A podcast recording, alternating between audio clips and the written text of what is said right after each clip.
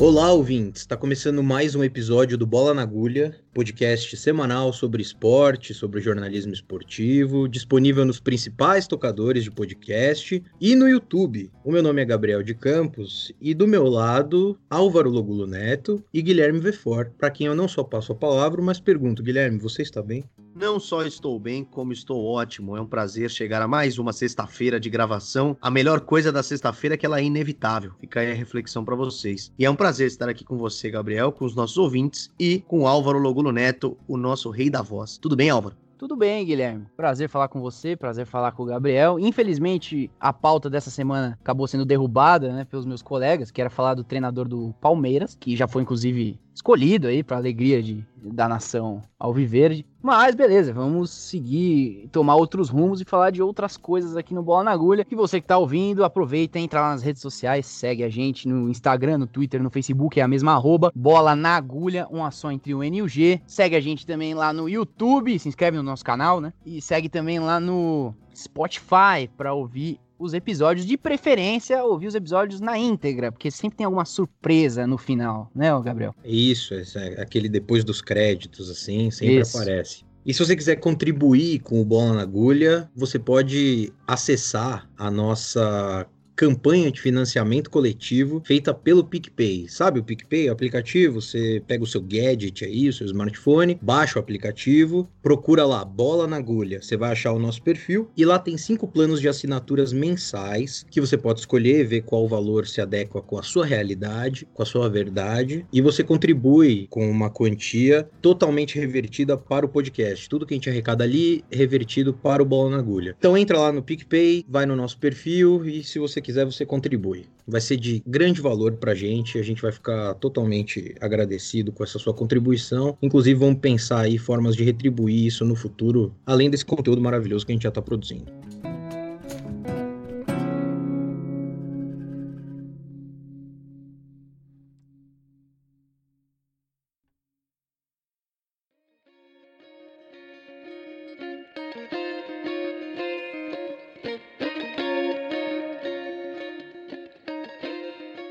Esporte profissional não é saudável, principalmente o de alto rendimento, entre os melhores de cada modalidade. Os atletas estão submetidos a uma rotina rígida de treinamentos e competições de altíssima intensidade e exigência física. Isso resulta em uma série de sequelas, muitas delas ortopédicas. Em boa medida, é o que explica a carreira curta de um esportista, que começa ainda na adolescência para parar antes dos 40 anos. E esse já é até um número alto para a maioria das modalidades. É claro que nesse turbilhão entra uma parte fundamental que merece espaço na imprensa, como tem conseguido cavar aos poucos, que é essa saúde mental. Mas esse é um assunto complexo e a gente vai deixar para falar dele num episódio futuro, que a gente já tá pensando, inclusive. Mas, voltando a pensar nas sequelas que os esportes deixam, e aí sim a gente chega ao tema de hoje, todos os esportes deixam algum tipo de sequela física nos ex-atletas. Mas ela varia. Tem modalidade que prejudica as articulações inferiores, tem outras que prejudicam as articulações superiores, outra modalidade que prejudica o quadril, as costas e etc. Se a gente pensar no futebol, a resposta óbvia e com razão é dizer que sofrem mais os joelhos e tornozelos. Mas há um outro tipo de trauma cada vez mais comum e que preocupa as entidades organizadoras do futebol, os choques de cabeça. Até a Copa de 94, as bolas eram de materiais mais duros, eram menos sofisticadas. Eram de couro, com aquelas costuras expostas, o famoso capotão, como era chamado até os anos 70. Mas mesmo nessa Copa de 94, que algumas mudanças na bola apareceram, ainda era de um material mais duro que o usado atualmente.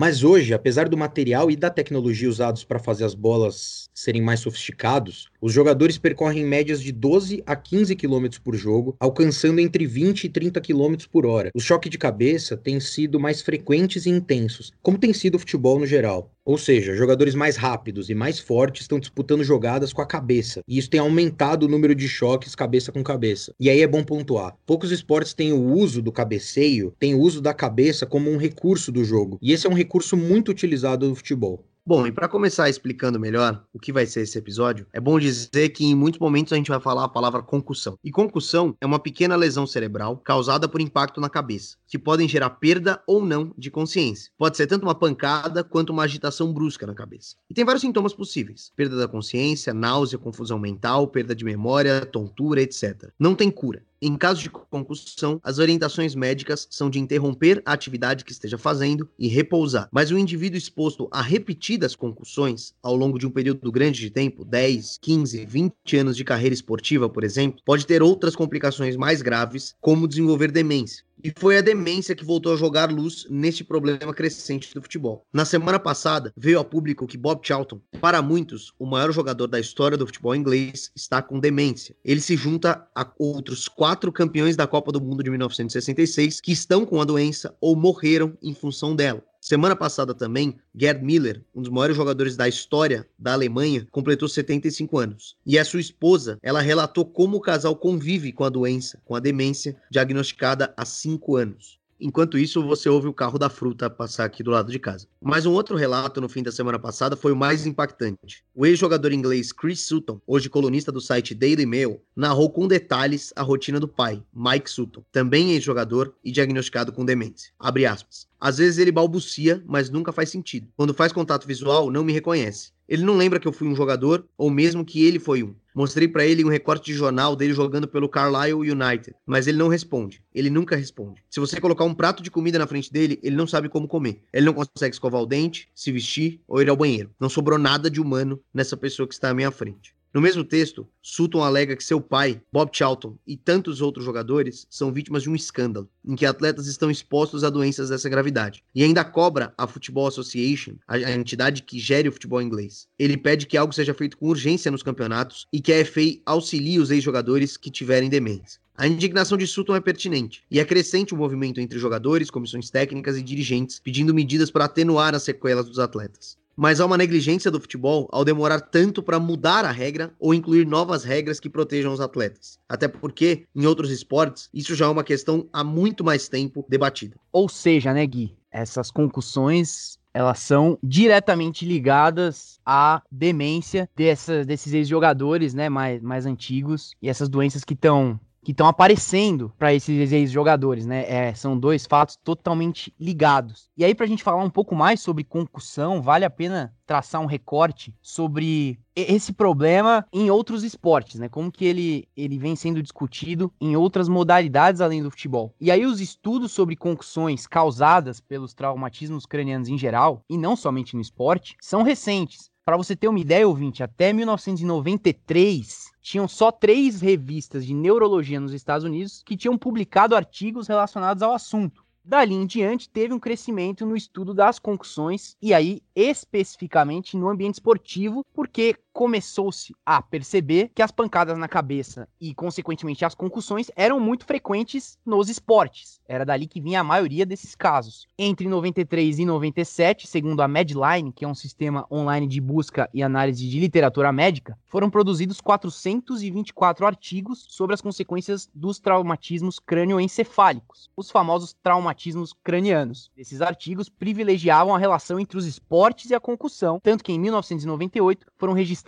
91 artigos apenas para esses dois termos, concussão e esportes, nesse mesmo sistema de pesquisa, o Medline. Três anos depois, em 2001, esse número, que era de 91, já tinha passado para 222, ou seja, a gente está falando de cerca de 20 anos apenas, desde quando foi iniciado de fato no ambiente esportivo uma discussão mais séria e mais profunda sobre as consequências dos traumas na cabeça para os atletas depois da sua aposentadoria. E essa discussão começa muito longe do futebol tradicional. Na verdade, há quase 100 anos já é conhecida pelos médicos a chamada demência do pugilista. Quem batizou essa doença foi o médico Harrison Martland, que em 1928 descreveu pela primeira vez alguns sintomas que ele identificou em ex-boxeadores, que era o caso da perda de memória, mudança de personalidade e alteração motora que se assemelhava muito à doença de Parkinson. Só que esse médico ele apenas descreveu e, e relacionou esses sintomas aos ex-boxeadores. As causas e as consequências de tudo isso acabaram não sendo exploradas mais a fundo em pesquisas acadêmicas ao longo das décadas seguintes. Isso até 2002, a gente pode dizer. Foi quando um médico nigeriano chamado Bennett Omalu identificou características dessa demência do pugilista em jogadores de futebol americano que já estavam mortos. Ele analisou minuciosamente o cérebro desses ex-jogadores. E ele então rebatizou a doença, que era a demência do pugilista, para a chamada encefalopatia traumática crônica, em português, né? E a sigla é o ETC. E aí vale abrir um parênteses, né? Se você que está ouvindo o programa já viu o filme Concussion em inglês e que no português foi brilhantemente traduzido para Um Homem entre Gigantes, você vai saber do que a gente está falando mais a fundo, né? Se você ainda não viu, é um bom filme para você saber mais sobre esse assunto, apesar dele ser, claro, dramatizado em, alguns, em algumas questões, é bem interessante do ponto de vista das informações. Justamente nesse filme, em que o Will Smith é quem interpreta o médico nigeriano Bennett Omalu, o nigeriano analisou o cérebro de Mike Webster, que era um ex-jogador de futebol americano do Pittsburgh Steelers e que faleceu lá em 2002, aos 50 anos de idade, de uma forma meio, meio estranha. A princípio, ele tinha sofrido de um ataque cardíaco. Só que relatos da família dele, antes dele morrer já, davam conta de que o Webster sofria de crise de agressividade, transtorno de humor, depressão, ele abusava de drogas e já havia tentado suicídio mais de uma vez. E tudo isso instigou o médico nigeriano, Omalu, a tentar entender se aquilo havia sido de fato apenas um ataque cardíaco. E ele fez uma análise profunda do cérebro do jogador e conseguiu traçar uma relação entre o comportamento que ele teve, esse comportamento agressivo, enfim, com as pancadas que ele levou a vida inteira como jogador de futebol americano. E o Webster jogava numa das posições impacto no futebol americano, que é a posição de center, que é o cara que sempre começa as jogadas, ele joga a bola para trás, por baixo das pernas. Então esse cara, ele tá sempre suscetível à pancada. Ele não termina uma jogada sem levar um tranco. É uma das posições que mais tem o impacto e, consequentemente, esse impacto na cabeça. E a análise do médico Omalu, então, encontrou evidências do que ele chamaria de ETC, a encefalopatia traumática crônica. Ele publicou esses resultados em 2005 apenas, né, três anos depois, mas ele conseguiu estabelecer essa relação, provando que não, que o ataque cardíaco, na verdade, ele tinha sido uma consequência de diversos fatores que vieram antes. Ou seja, em resumo, a descoberta deu conta de que a constante repetição dos impactos na cabeça conduz a um aumento do acúmulo da proteína tal nas células cerebrais. Isso levado a um processo avançado vai resultar na morte dos neurônios, gerando sintomas identificados no ex-jogador Webster: depressão, perda de memória, agressividade. O problema é que essa doença, o ETC, não pode ser diagnosticada enquanto o atleta está vivo, a não ser que ele comece a apresentar essas sequelas, o que atesta um estágio avançado e irreversível. O único jeito é prevenindo os danos na cabeça. Foi então que o Dr. Omalu levou seus resultados até a NFL, Liga de Futebol Americano dos Estados Unidos, pensando que ele seria bem recebido, o que não aconteceu. A NFL negou por muito tempo o que já estava comprovado, com medo de perder seu produto. A violência é um dos atrativos do esporte. E na prática, o que o Omalu, que era um cara que não era muito fã do esporte, estava tentando dizer era que o ser humano e a estrutura do nosso corpo, do nosso crânio, não foi projetada, digamos assim, para suportar pancadas como num jogo de futebol americano. Basicamente, a gente não podia estar tá fazendo aquilo. Demorou algum tempo e esse processo ainda está em andamento, para que a liga aos poucos aprimore seus cuidados para tentar ao menos diminuir o número de concussões. Além da evolução no equipamento, como capacete, proteção de pescoço e no ombro, houve também algumas mudanças na regra, como a proibição de qualquer contato de capacete com capacete a partir de 2019. Outro grande marco aconteceu antes, em 2013, quando foi instituído o chamado Protocolo de Concussão. Se trata de um conjunto de medidas para identificar problemas cerebrais após um forte contato. Primeiramente, a NFL introduziu um médico independente para cada equipe no campo de jogo. Eles monitoram os jogos e tentam identificar sintomas de concussão. Um atleta atingido de forma intensa é levado para fora do campo. Ele então passa por um exame rápido feito por esse médico independente. Caso haja suspeita de concussão, o atleta é conduzido ao vestiário e outros exames vão apontar o diagnóstico. Quem dá a palavra final, se o atleta pode ou não voltar para o jogo, é o próprio médico do time, não o médico independente. Se retornar, ele vai ser monitorado até o final da partida. A NFL também introduziu observadores, que ficam em cabines de estádios durante os jogos para detectar concussões potenciais em jogadores das duas equipes através de um monitor. Eles podem rever os lances em que acharem que houve um choque mais grave de cabeça, podendo também pedir um tempo médico, digamos assim, através do telefone aos profissionais que estão dentro do campo. Somando a equipe médica dos times, os independentes e esses observadores, existem no mínimo 29 profissionais em todos os jogos da NFL que podem observar essa questão. Aí, só como curiosidade, o protocolo da liga lista alguns dos sintomas ligados à concussão, falta de equilíbrio, segurar a cabeça após o contato, confusão, levantar-se lentamente, olhar em branco, lesão facial visível. Se um ou mais desses sinais forem identificados, o jogador é levado imediatamente para o vestiário. Bom, e aí no pós-jogo, antes de comprar três abacaxis por 10 reais aqui no carro da fruta, um atleta que tem uma concussão, ele é monitorado diariamente e ele pode não retornar às atividades do time com o time dele até ter a sua função cognitiva normalizada. Um médico da equipe e um consultor independente indicado pela NFL devem auxiliá-lo constantemente até que ele esteja apto para voltar à rotina de treinos e jogos. A NFL impõe penalidades após os jogos, caso seja detectado que as equipes não conseguiram remover jogadores com concussão de seus jogos. E essas penalidades variam de multas em dinheiro até penalizações no sistema de draft, que é a escolha de jogadores no início da temporada. Mas as questões envolvendo a ETC, a encefalopatia traumática crônica, elas não ficam limitadas ao boxe e ao futebol americano. Naturalmente, outros tipos de combate ou de embate também expõem seus praticantes. Tanto que em 2016, o MMA, as artes marciais mistas, né, que o pessoal que conhece como UFC, teve o primeiro caso de doença confirmado em um atleta. O Jordan Parsons, ex-lutador do Bellator, que é tipo um UFC diferente, morreu no início daquele ano após ser vítima de um atropelamento na Flórida e teve o distúrbio em seu cérebro descoberto após autópsia. Ele tinha apenas 25 anos. Na mesma medida que o futebol americano, o hockey também alterou muito seus protocolos ao longo dos anos. Para se ter uma ideia, até 2011, quando um jogador tinha sinais de concussão e saía de uma partida, bastava que o treinador liberasse para que ele voltasse a jogar. O hockey no gelo, para quem não tem o costume de assistir, e tenho certeza que muita gente aqui não tem, é um esporte bastante violento. Um exemplo são os body checkings, jogadas em que os atletas eles dão trancos com os ombros nos outros contra as paredes de proteção da arena, é como se eles se empurrassem contra a parede da arena. Além disso, tem umas situações em que o jogador eles simplesmente podem partir para o contato físico, semelhante a uma luta de boxe mesmo. Inclusive no videogame, se você jogar o jogo de videogame de rock, tem comandos para dar soco, enfim, é uma loucura. Vale também falar do automobilismo e dos esportes radicais, duas modalidades que não eram levadas em conta nessas conversas. As corridas de automóveis, por conta de eventuais impactos dos carros e da aceleração e desaceleração brusca que acontece nas corridas, elas podem gerar lesões graves na coluna e no pescoço. Não à toa, os pilotos têm uma rotina constante de exercício para fortalecer justamente os músculos do pescoço. Claro que os carros também foram modificados para melhorar essa questão. É, e nos esportes radicais, como skate, snowboard e outros, também por motivos óbvios, podem gerar concussão sempre que há uma queda mais grave. Os atletas até usam capacete, mas às vezes o impacto na cabeça é muito grande. A diferença entre o automobilismo e as lutas do futebol americano e hockey é que esses três últimos esportes eles exigem contato físico a todo momento e por isso são modalidades que a gente olha com mais atenção na hora de falar sobre a ITC e as concussões no esporte. Mas a gente pode constatar também é que o futebol, o nosso futebol, não futebol americano, da bola redonda, rapidamente ele vai se juntando a esses esportes. E não é algo de agora. Da mesma forma que outros esportes, um certo atraso na investigação e discussão do problema das concussões nos fez passar batido por um monte de casos.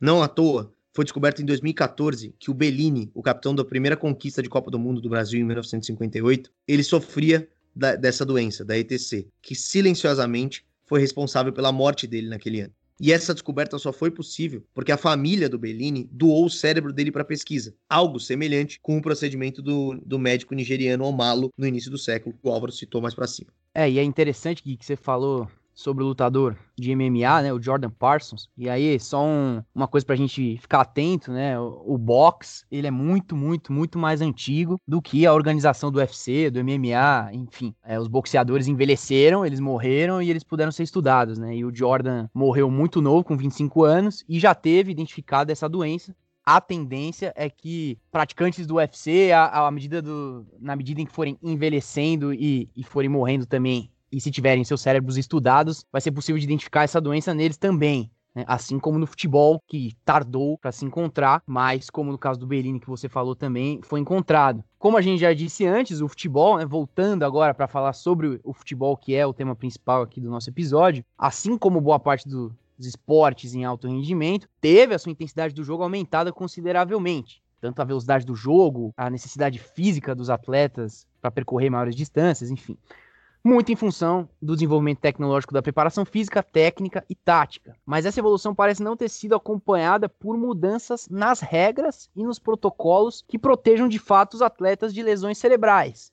Na verdade, nunca se pensou nisso no futebol. Né? O médico da CBF, Jorge Pagura, relatou em entrevista no ano passado que as concussões no futebol têm a mesma incidência de lesões no joelho e perdem apenas para as lesões musculares. Vejam só. Nesse momento, agora, né, que quando começa a se pensar na concussão como algo relevante no futebol também, a gente tem dois protocolos que na verdade estão relacionados. O Concussion Recognition Tool, que é a ferramenta para identificação de concussão, ele mostra quais são os possíveis sinais de uma lesão cerebral e quais as medidas a serem tomadas. Desde as perguntas que é preciso fazer para identificar o problema de memória ou confusão mental, né, perguntas básicas que você faz, né, como que dia é hoje, em que time você está jogando, quanto está o jogo, para saber se o, se o jogador consegue responder isso, ele é um sinal de que ele talvez não esteja com concussão. Então, desde essas perguntas que você faz para identificar o problema, até a maneira de segurar ou não o atleta lesionado. Tudo isso fica a cargo dessa ferramenta para identificação de concussão. Além desse protocolo, a gente tem um outro que é o Sports Concussion Assessment Tool,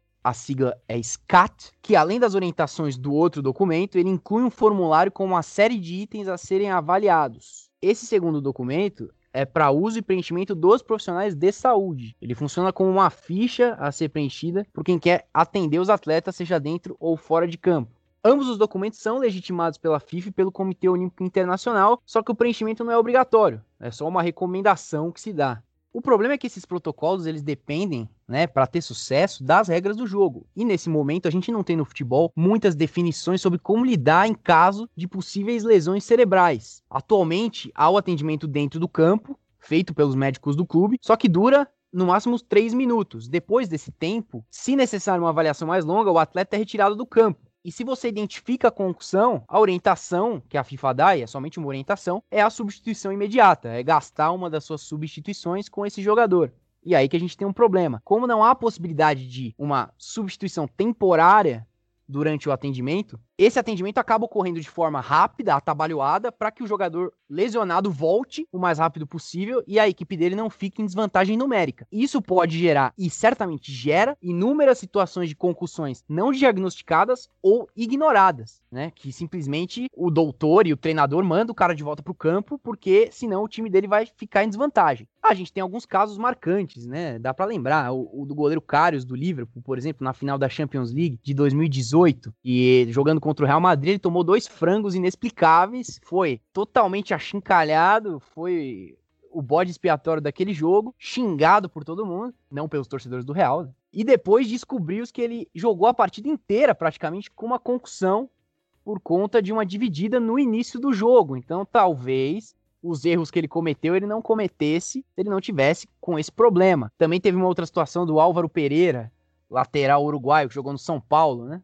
Que apagou durante um jogo. Ele, ele teve um choque de cabeça, apagou, caiu desmaiado e depois foi acordado, levado para fora do campo e ele mesmo, na, no, com sangue quente de querer voltar, se recusou a fazer qualquer exame e voltou pro jogo. O que hoje a gente não consegue imaginar esse tipo de situação acontecendo. Foi um absurdo. Né? Ele apagou e voltou pro jogo e isso é um perigo. E pelo menos nesse sentido, alguma evolução a gente vê. Esse tipo de situação acho que não acontece mais. A suspensão temporária e a presença de um médico independente, que é obrigatória em esportes como o futebol americano e o rugby, rugby cuja federação segue o mesmo protocolo que a FIFA, são reivindicações do FIFPRO, que é uma espécie de sindicato internacional dos atletas, e sugestões levadas pela CBF até a International Board, órgão que cuida das regras do futebol. A adoção de medidas como essa seria benéfica ao jogo, uma vez que os clubes não seriam prejudicados durante os atendimentos e aos atletas, que seriam avaliados por profissionais sem vínculo nenhum com o clube e com o jogo. Preocupada com uma melhoria no tratamento de concussões, a Confederação Brasileira de Futebol, CBF, mudou o protocolo no tratamento desses traumas de cabeça. Ela criou um documento próprio a partir dos documentos que citamos antes, o CRT e o SCATS, e tornou obrigatório o preenchimento por parte dos médicos dos clubes ainda durante a partida, e a entrega para os profissionais do antidoping credenciados pela CBF. Os documentos são enviados para a equipe médica da CBF, que faz uma análise quinzenal para acompanhar se o procedimento dos clubes está sendo bem feito, está sendo feito de forma correta. A intenção, segundo o Jorge Pagura, médico da CBF, é criar a figura do médico independente em breve, possivelmente um médico que fique na cabine do VAR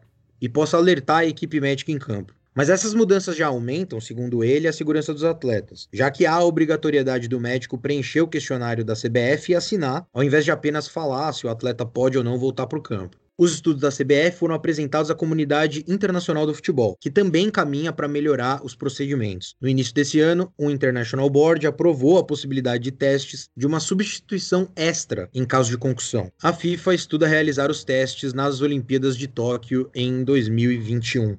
Ah, mas tem uma coisa, né, Gabriel, que a gente até tava falando antes, que essa substituição temporária pode causar um, um problema por conta do. O futebol é uma modalidade chata pra caramba, né?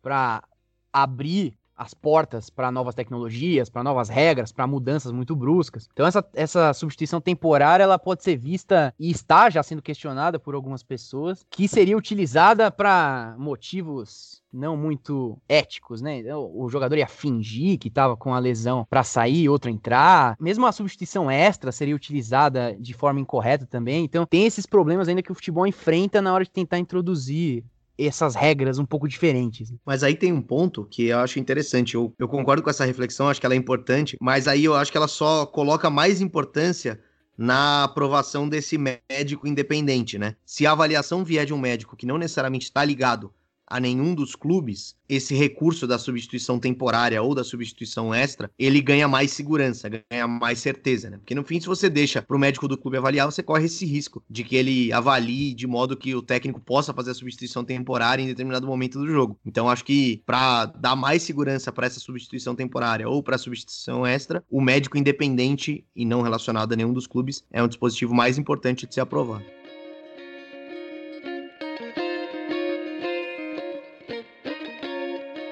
Bom, e agora a gente chega naquele momento do programa em que a gente apresenta um levantamento que a gente faz nas redes sociais, em especial no Twitter, dos assuntos que ficaram nos trendings, que foram um grande ponto do debate das pessoas nas redes sociais. O primeiro assunto é evidente, é óbvio, que foi o caso da Mari Ferrer, que ganhou muita repercussão pelo jeito escroto como ela foi tratada pelos advogados é, e pela conduta do juiz e do Ministério Público. Mas nas redes sociais essa história ganhou muita repercussão em função do termo, da, da expressão estupro culposo que é um, uma expressão que não aparece na sentença do juiz, mas que foi usada pelo, pelo The Intercept para explicar a situação. Muitas pessoas, muitas instituições republicaram essa, essa expressão estupro culposo, falando que estupro culposo não existe, que estupro culposo é a intenção de tirar a culpa do estuprador, e muitas, muitos clubes de futebol a maioria dos clubes da primeira divisão do futebol brasileiro se posicionaram pelas redes sociais, muitos jogadores se posicionaram e até comentaristas, membros da crônica esportiva, as cabeças pensantes do jornalismo esportivo, como, claro, o craque Neto, que fez questão de esbravejar sobre essa questão em, em defesa da Mari e, e, contra a expressão estupro culposo, mas uh, para além disso, a conduta completamente problemática do julgamento. Inclusive, o atleta do Atlético Goianiense, Yuri, fez um protesto que ganhou ganhou uma reper repercussão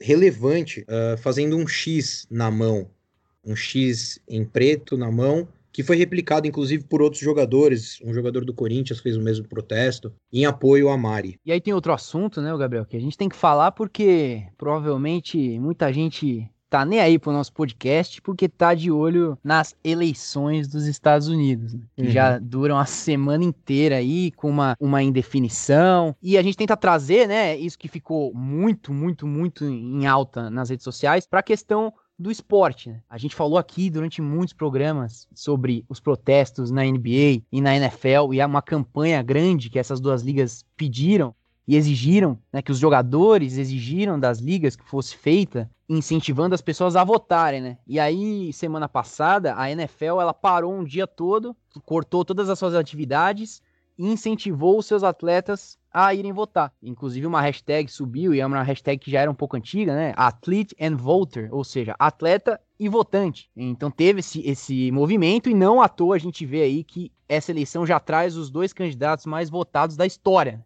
o John Biden e Donald Trump são os dois candidatos mais votados da história em termos brutos. E para você aí que está acompanhando essa eleição e, e já decorou onde fica cada estado aí dos Estados Unidos, já sabe quem que compõe o cinturão da ferrugem, é mais um, uma coisa legal aí para você saber de como o esporte foi influente também para o resultado dessa eleição. Bom, e do cinturão da ferrugem a gente pega uma ponte aérea e vem até o Rio de Janeiro, mais precisamente a Gávea, ao Ninho do Urubu. Isso porque o nosso último assunto é uma coisa que o Gabriel gosta muito, que é o Flamengo e sua torcida. O técnico Tite anunciou a convocação do atacante Pedro, ou Pedro Guilherme, para os íntimos, para os jogos da seleção brasileira que vão acontecer neste mês. E após essa convocação, os flamenguistas subiram a tag no Twitter. Vai tomar no cu Tite, justamente pelo fato que de eles isso? estarem. in- É, é, o nível é alto. Pelo fato de eles estarem indignados com a convocação do Pedro, que nesse momento é o artilheiro do time no ano, num momento em que o Flamengo começa a disputar as fases finais dos campeonatos. Então, a convocação coincide com os confrontos entre Flamengo e São Paulo pela Copa do Brasil. E aí a torcida do Flamengo começou a esbravejar, xingar o Tite de tudo. E aí eram alguns comentários tipo: o Pedro merece ser convocado, mas não agora. E aí a tag. O Pedro é muito bom, tinha que estar na seleção, mas vai. É isso aí, é, repetiu uma tag. Então é, tá sendo uma coisa ótima aí. Quem quiser procurar essa tag no Twitter vai ver a nação rubro-negra esbravejando contra o técnico Adenor Leonardo Bach, o Tite.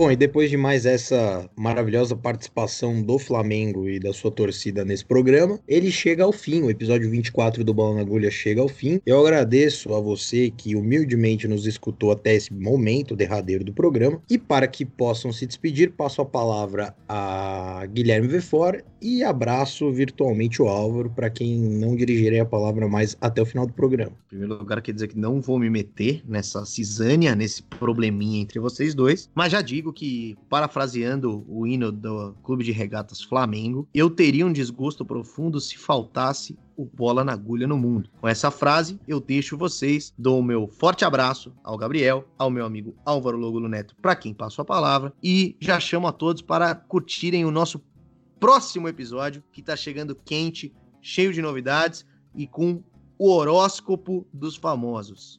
Tchau, tchau. Aí, ó, tá vendo? É por isso que eu falo que vocês têm que ouvir o programa até o final. Um abraço aí pro Guilherme, que se os ouvintes soubessem o time que ele torce no Rio de Janeiro, eles ficariam em choque. E pro Gabriel, eu só mando um abraço de volta, não entendi por que tanto, tanto ódio na fala, não sei. Achei que ele tava um pouco chateado.